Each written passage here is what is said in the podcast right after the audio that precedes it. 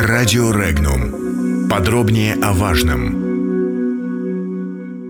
Нормальные США и ненормальная Россия. У кого путь лучше?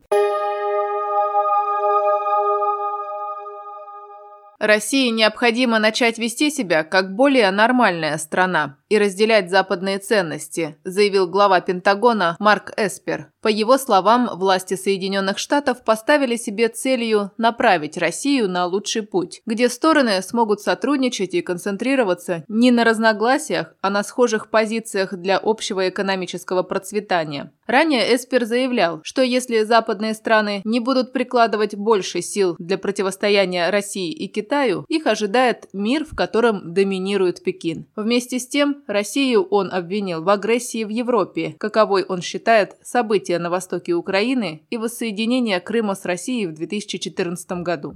Министр обороны России, генерал армии Сергей Шойгу, комментируя заявление главы Пентагона, отметил, что Россия пока останется ненормальной страной с точки зрения США. По мнению министра иностранных дел России Сергея Лаврова, Эспер призвал Россию действовать именно как нормальная страна, а не как Соединенные Штаты. В противном случае, по словам главы российского внешнеполитического ведомства, Москва, уподобившись США, должна была бы грубым образом, нарушая межгосударственные права, бомбить тот же Ирак, ту же Ливию, финансировать вмешательство в дела других стран. Министр отметил, что важно понимать, что такое нормальность в понимании американских коллег – в частности Марка Эспера. Министр обороны США Марк Эспер, как и многие его западные коллеги, живет реалиями прошлого века, заявил автор телеграм-канала «Политджойстик» политолог Марат Баширов.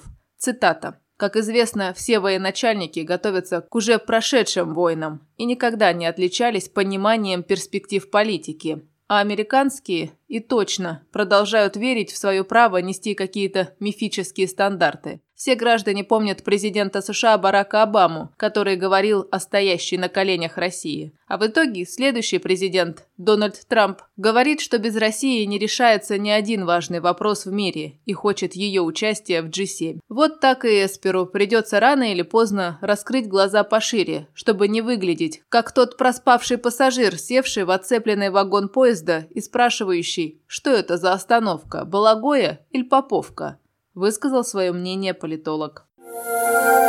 Подробности читайте на сайте Regnum.ru.